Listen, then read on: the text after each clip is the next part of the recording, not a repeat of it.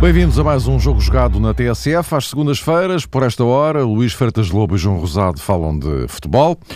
Meus caros, eh, esta, este fim de semana, este arranque da segunda volta do campeonato operou eh, alterações do ponto de vista pontual na, no topo da classificação. O Benfica recuperou terreno em relação ao Sporting. O Futebol Clube do Porto perdeu terreno em relação aos dois.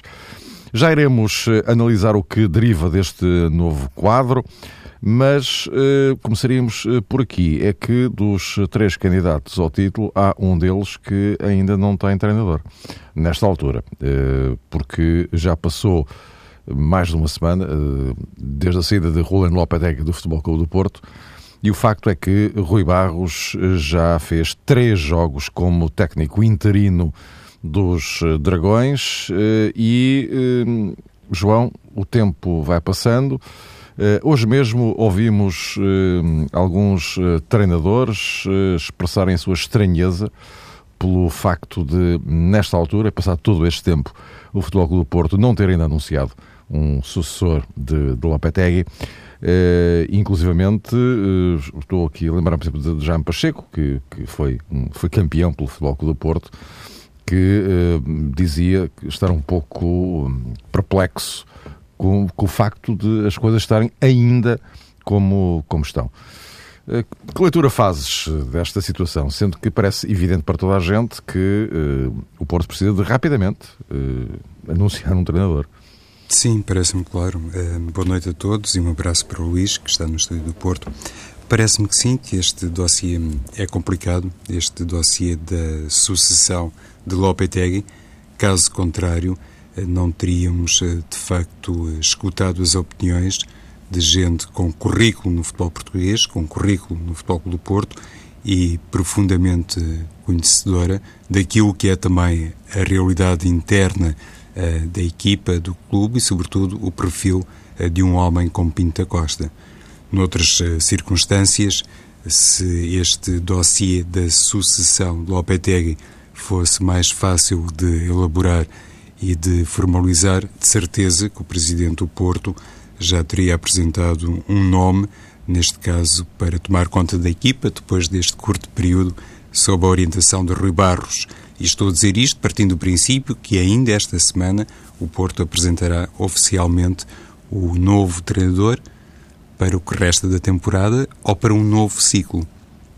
E é precisamente aqui, Mário, que se calhar encontramos um aspecto que também serve de justificação para esta demora e, em certa medida, para este atraso.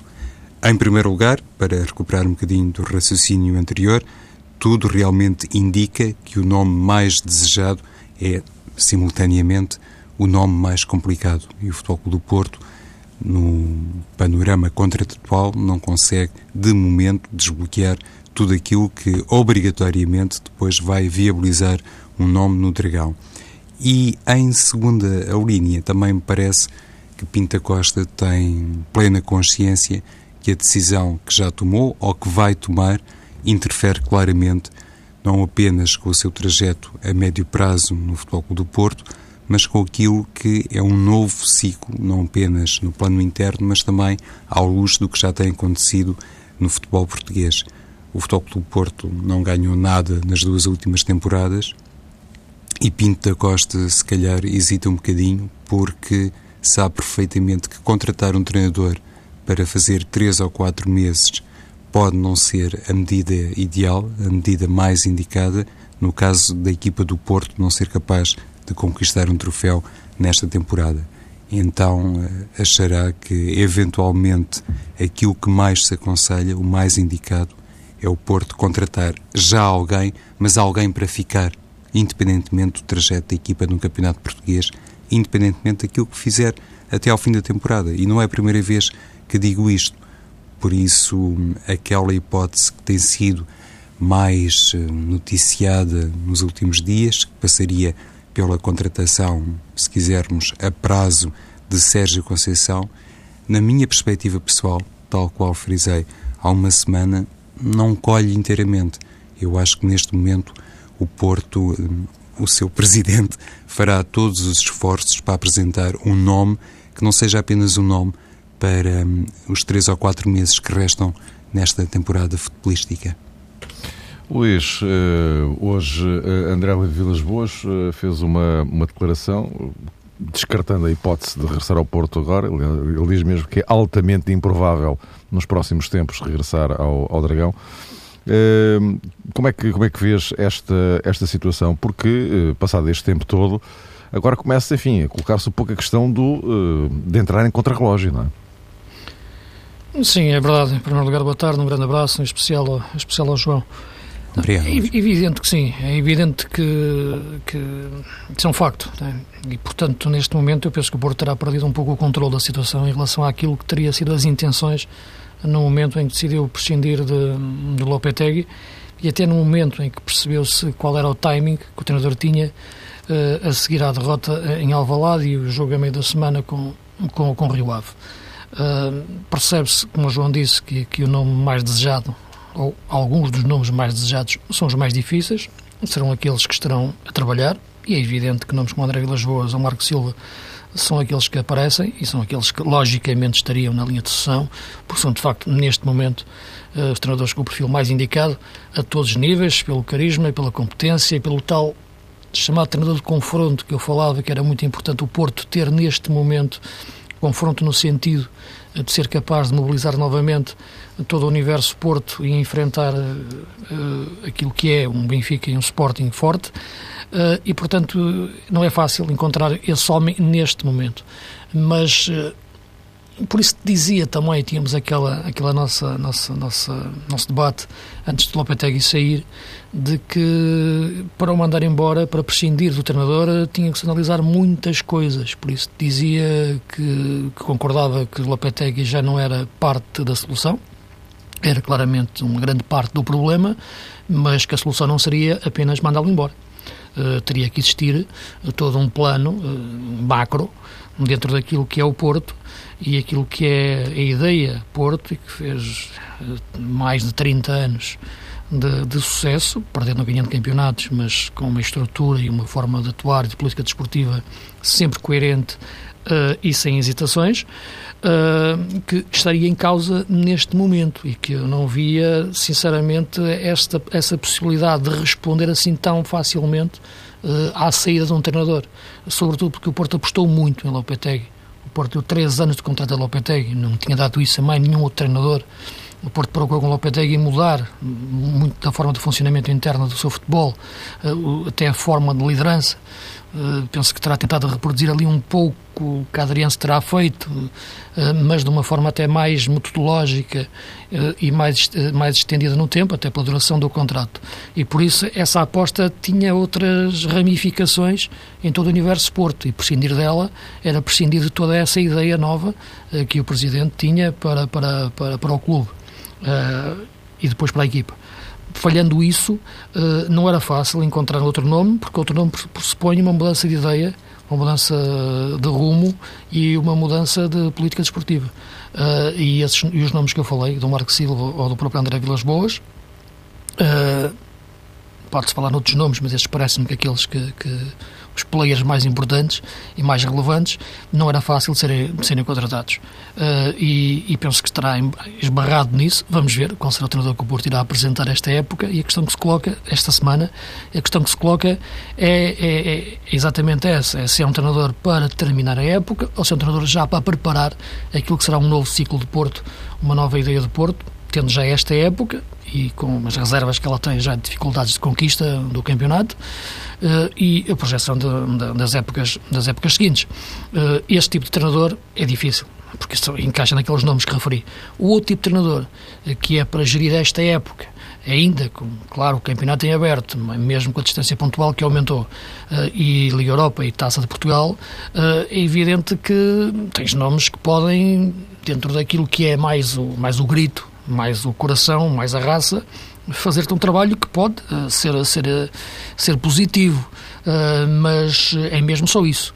Uh, não é para criar bases sólidas, é mais exatamente para ter uma, uma, uma, uma gestão reativa, digamos assim, do, do controle de danos e não uma gestão ponderada e, e construtiva para comatar os danos. Portanto, são coisas diferentes. Ou tentar fazer o damage control ou tentar consertar os danos.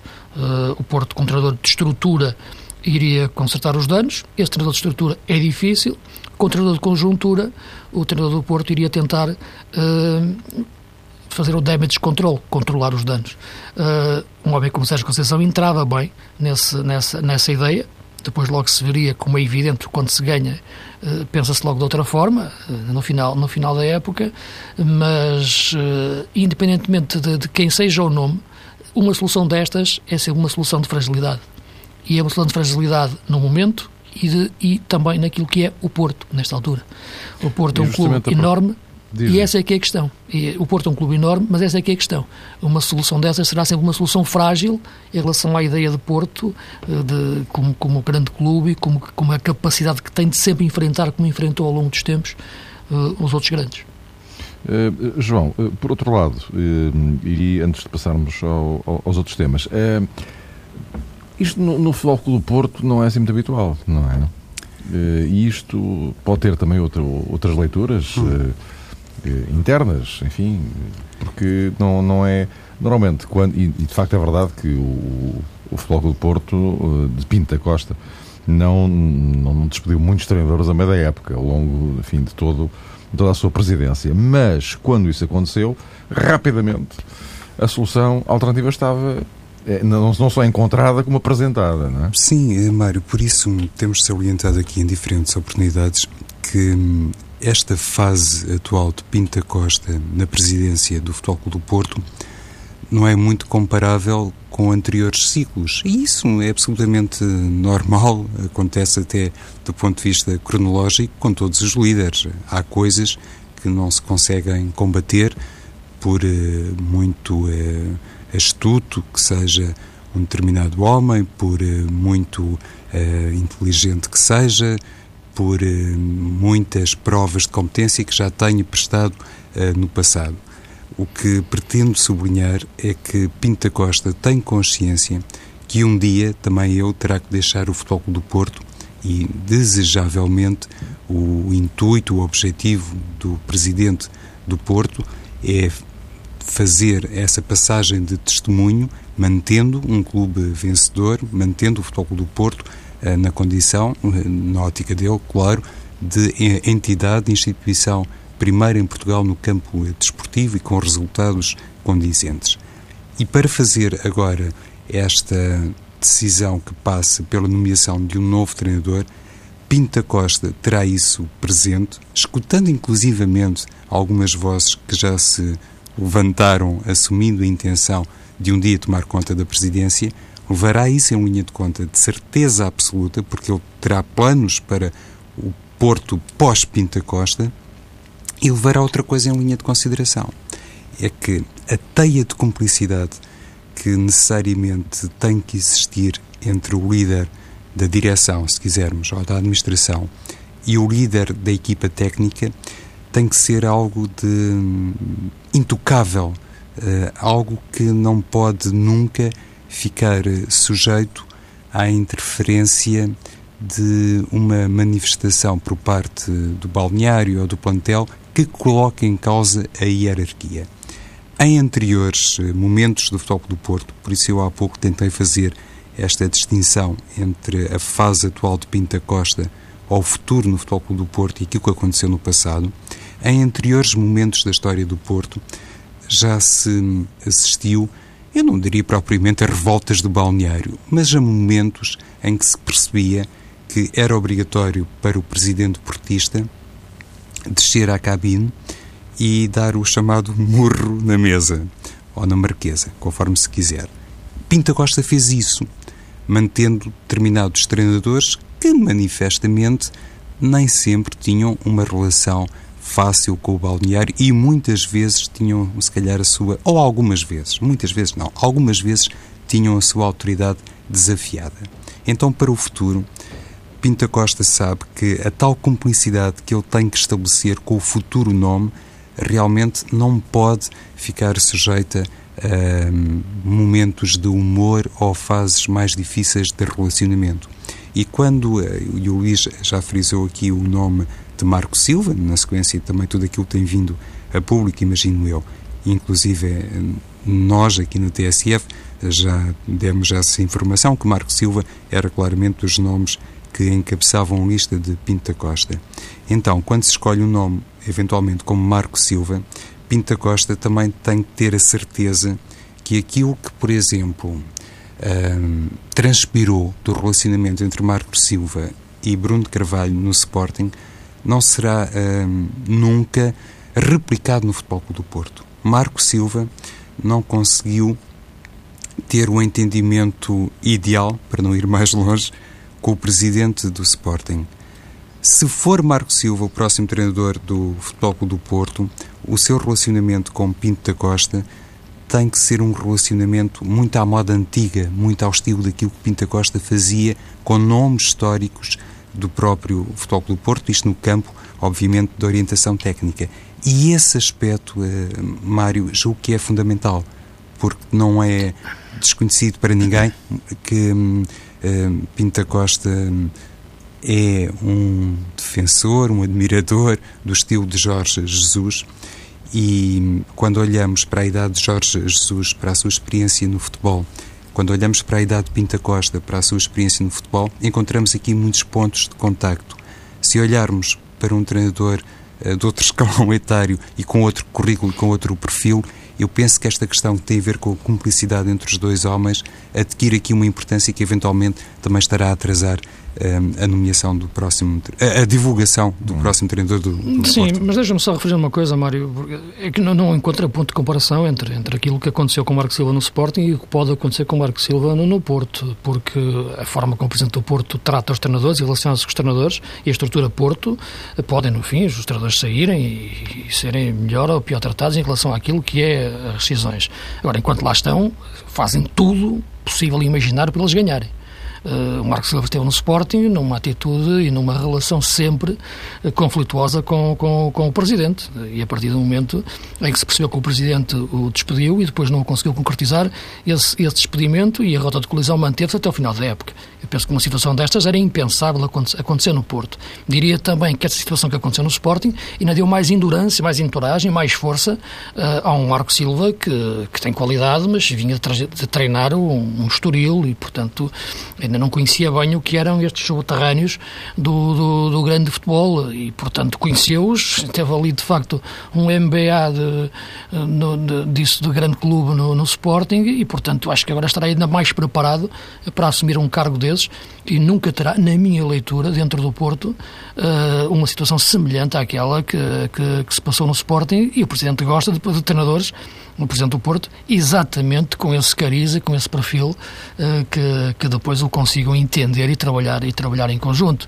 A questão do Sporting para o Marco foi algo que, que ultrapassou um pouco razoável mas não vale a pena, não vale a pena voltar a isso, mas uh, apenas acho que no futuro apenas, e para, e para o futuro dele, lhe dá mais, baga mais bagagem de vida, não é? Ora, uh, Luís, vamos falar então agora, uh, começaria por ti, uh, a parte 2, olhando para este novo cenário que deriva da, da primeira jornada da segunda volta. Uh, este empate em casa do Sporting com o Tondela, depois o triunfo do Benfica, Benfica a dois pontos do, do Sporting, a derrota do Futebol Clube do Porto deixa-o para trás, a 3 do Benfica, a 5 do líder. Uh, já aqui em relação ao Futebol do Porto, penso que, enfim, vocês próprios já equacionaram a situação que o novo Sim. treinador vai, vai encontrar. Agora, uh, em relação a Sporting e a Benfica, temos aqui o, Benfica recolocado numa posição que é aquilo que normalmente no, no futebolês diz depender dele próprio. Não acontecia até agora, passou a acontecer depois deste, deste fim de semana. Uh, reflexos de uma coisa e outra. Isto é para o Benfica, para o Sporting, enfim. Sim, sem, sem dúvida. Isso, penso que, que é o que marca mais esta jornada é que o Benfica inicia uma segunda volta quase como se iniciasse um novo campeonato. Uh, o Carcela de início, já como tinham jogado contra o Nacional, e portanto há aqui uma nova ideia, uma solidificar daquela, de, uma, de uma nova ideia, daquelas que vêm de trás, mas sobretudo também de uma nova forma da equipa se conseguir equilibrar em campo, já sem tantos dilemas, digamos assim, com, com o passado. Uh, e no jogo do Estoril, a equipa reagiu bem ao gol marcado cedo. O Estoril não teve grande capacidade depois, de, mesmo tendo marcado cedo, uh, conseguir agarrar taticamente no jogo. Uh, e já agora devo dizer, porque era se calhar por aqui que eu devia ter começado a falar uh, na análise esta, esta jornada e na nossa conversa, é elogiar as prestações do Tondela e do Vitória de Guimarães. Porque nós analisamos sempre tudo isto em função, em função dos grandes e depois os lances polémicos em função dos grandes e tudo em função dos grandes. E os grandes é que não fazem as coisas como deviam ser. Mas elogiar aquilo que foi o grande jogo que o Tondela fez fez, eh, fez em Alvalade. A forma muito bem como a equipa do Petit entrou em campo, equilibrada, uma equipa adulta, estava em último lugar, mas ninguém se apercebeu disso, antes pelo contrário, saía bem para o contra-ataque, criou situações de perigo, uh, podia ter feito mais que um gol, teve o penalti, e na segunda parte, quando parecia que o jogo já estava perdido, voltou a construir jogadas de perigo, podia ter feito o 2-1, fez o empate, e portanto é uma excelente edição do tom dela, e este aspecto que eu quero realçar, e como quero realçar também aquilo que foi a vitória do Vitória, uh, em Guimarães, uh, uma equipa que, claro, marca um gol muito cedo e depois estrategicamente joga em função dele, mas defende bem, não conseguiu contra-atacar tanto, acredito, como queria, mas é uma vitória também de um treinador de grande personalidade e de grande caráter, que é o Sérgio Conceição.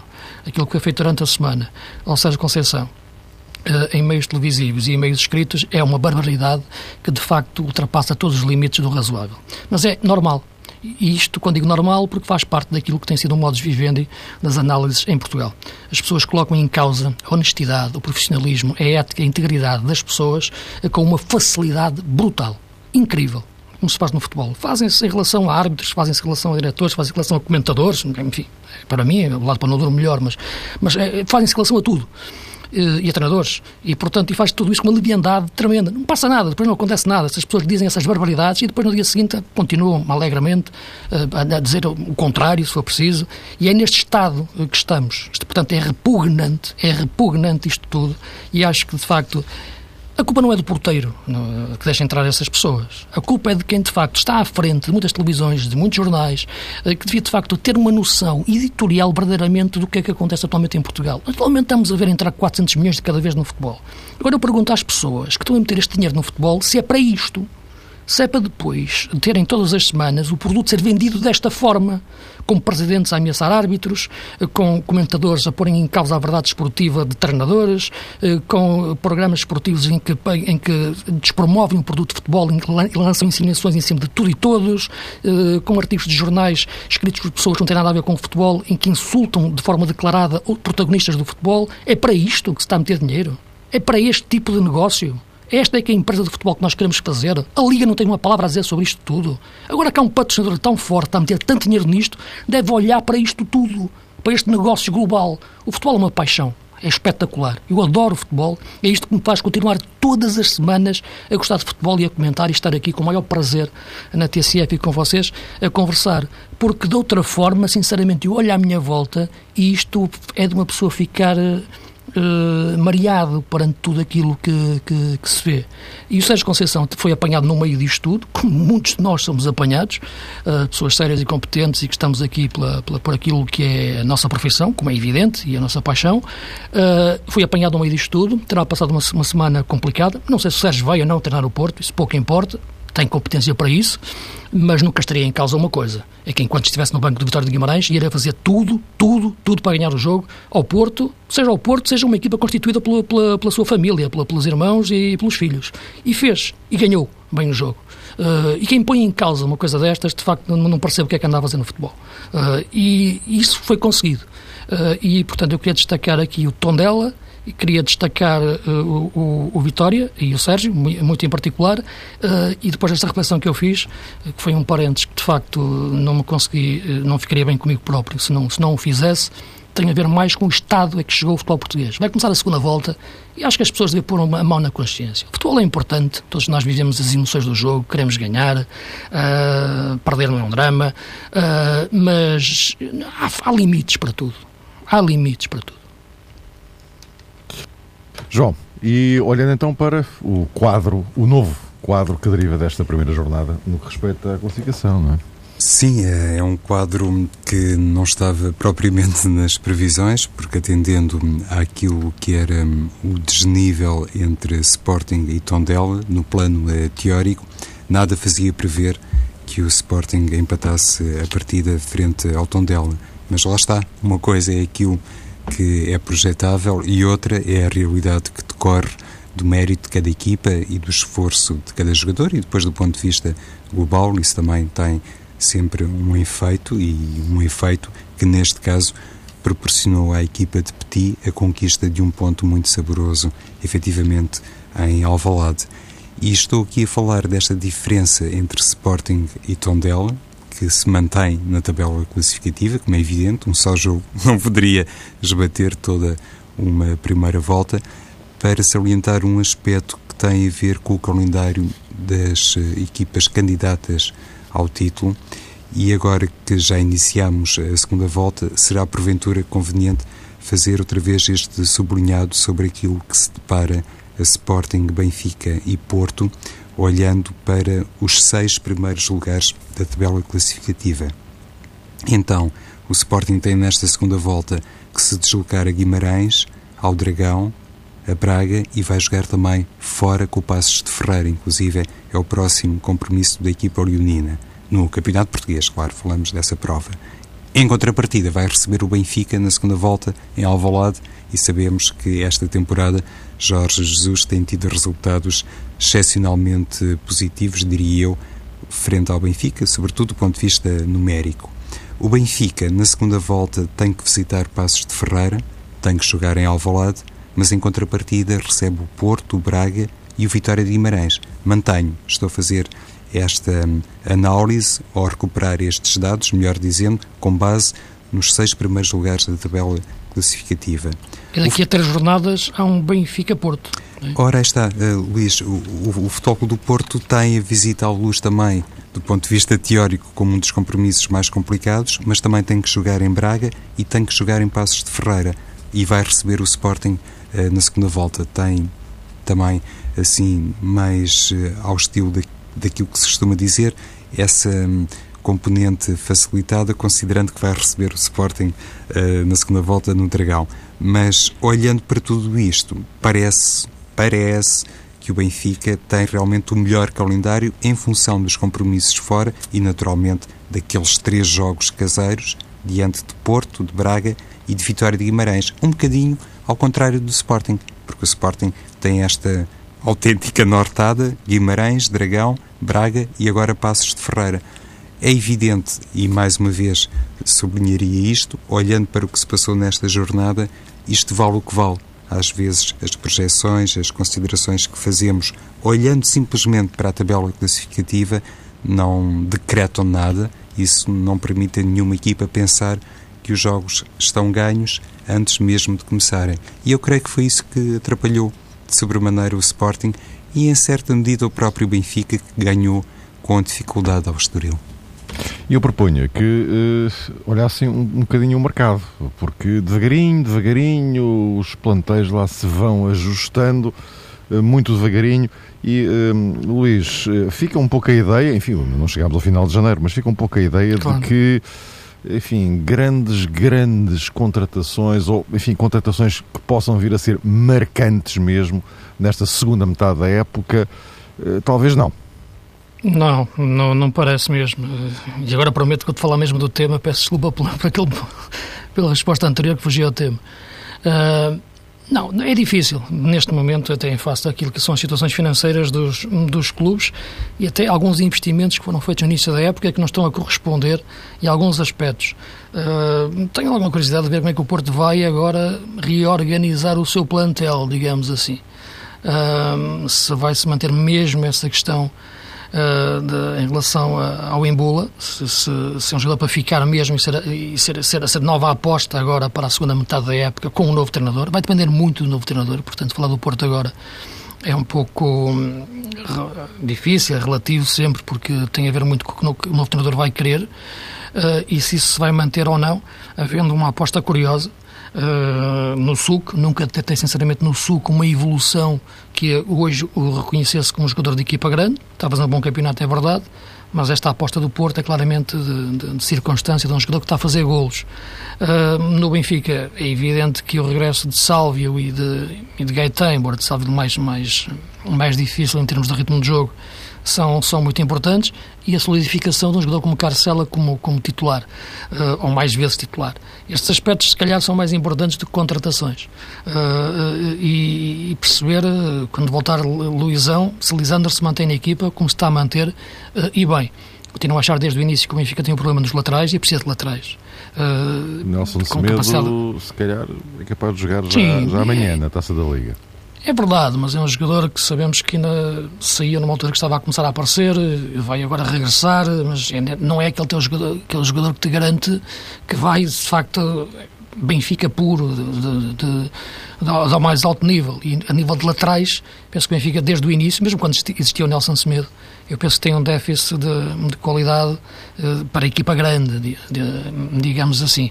Uh, destacar só um aspecto que acho muito importante nesta subida do Benfica atual e na solidificação tática na forma de jogar, é de um jogador que eu sempre disse que para mim era chave, que é o Pizzi é um jogador que relaciona melhor a faixa com a zona interior e, portanto, dentro deste sistema de jogo do Benfica, isso é fundamental.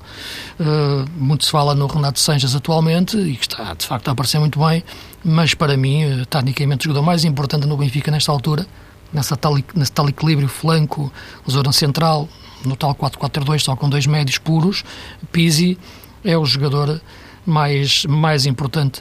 No Sporting é reforçar aquilo que é o 11, isto é, reforçar o plantel.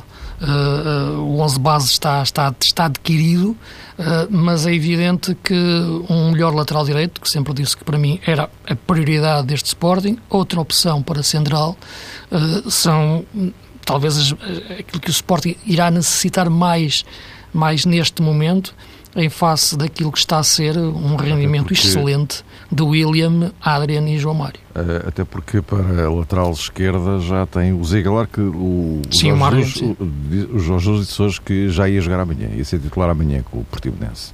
Portanto, eh, em relação ao resto, o, o, quadro está mais ou menos. Ah, e o, e o Teo Gutierrez também deve jogar amanhã, disse ele. Uh, João, e olhando então para este, para este cenário, também converge nesta ideia de Sim. que nomes absolutamente marcantes e tal até ao fim do, do mercado não.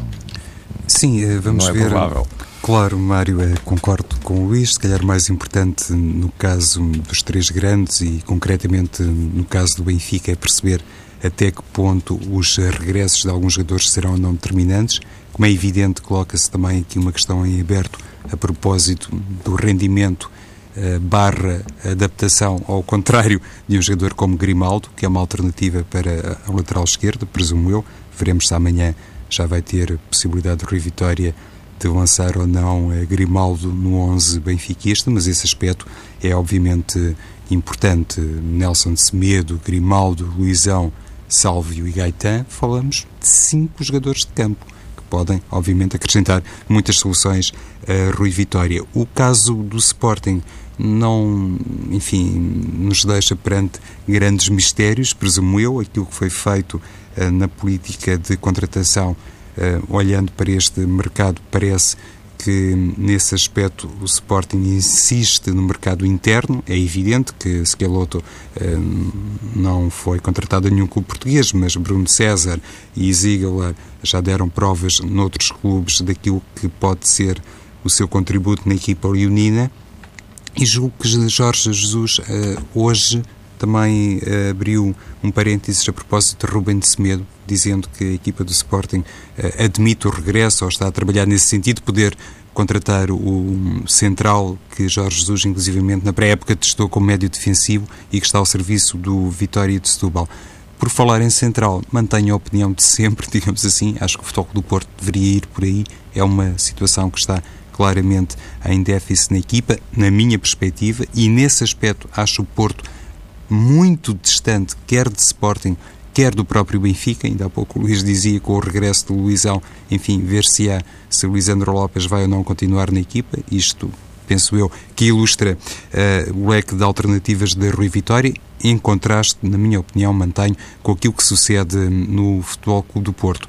e recuperaria também outra ideia que tenho transmitido de vez em quando e que hum, Rui Barros hum, também já uh, recuperou, com as devidas aspas, para este jogo frente ao Vitória de Guimarães. Um jogador como Sérgio Oliveira finalmente apareceu nos convocados do Futebol do Porto e até, enfim, jogou um pouco frente ao Vitória de Guimarães. Mas é, é realmente uma das situações que mais confusão me faz tentar entender como é que um jogador como Sérgio Oliveira teve tão poucas possibilidades no Futebol do Porto, até ao momento ver se, há, se a partir de agora se abre ou não uma nova era. Eh, mas, eh, só para concluirmos, Luís, mas algum dado adicional em relação a esta questão? Eh, de entradas, saídas, ou saídas, entradas? Não, não muito mais. Não, não há muito mais. Que, que, apesar do dinheiro que parece que, que, parece que vem por aí, acho que ainda não, ainda não chegou. Uh, e antes do dinheiro tem que chegar as ideias, as boas ideias, uh, porque podem pôr todo o dinheiro do mundo no futebol português, porque se não mudarem a cultura desportiva dos seus agentes, não vale a pena. João. Sim, o Luís, a abanar com a cabeça. Pois. O Luís há pouco, quando fez aquela reflexão sobre o, futebol português, em certa medida, também nos deixou perante esta pista que o mais importante, de facto, é as pessoas entenderem que todos têm a ganhar com uma conduta diferente e isso é Evidente. é válido para o mercado, não é, Luís? Como é válido Exatamente. para outras situações. Então, numa época em que se debate tanto a questão do vídeo-árbitro, olhando para os casos desta jornada, eu também deixaria a pergunta: como é que o vídeo-árbitro nos poderia ajudar olhando para as opiniões que escutamos a partir das incidências do Sporting Tondela, do Estoril Benfica e do próprio Vitória de Guimarães eh, Futebol Clube do Porto. Voltamos para a próxima semana.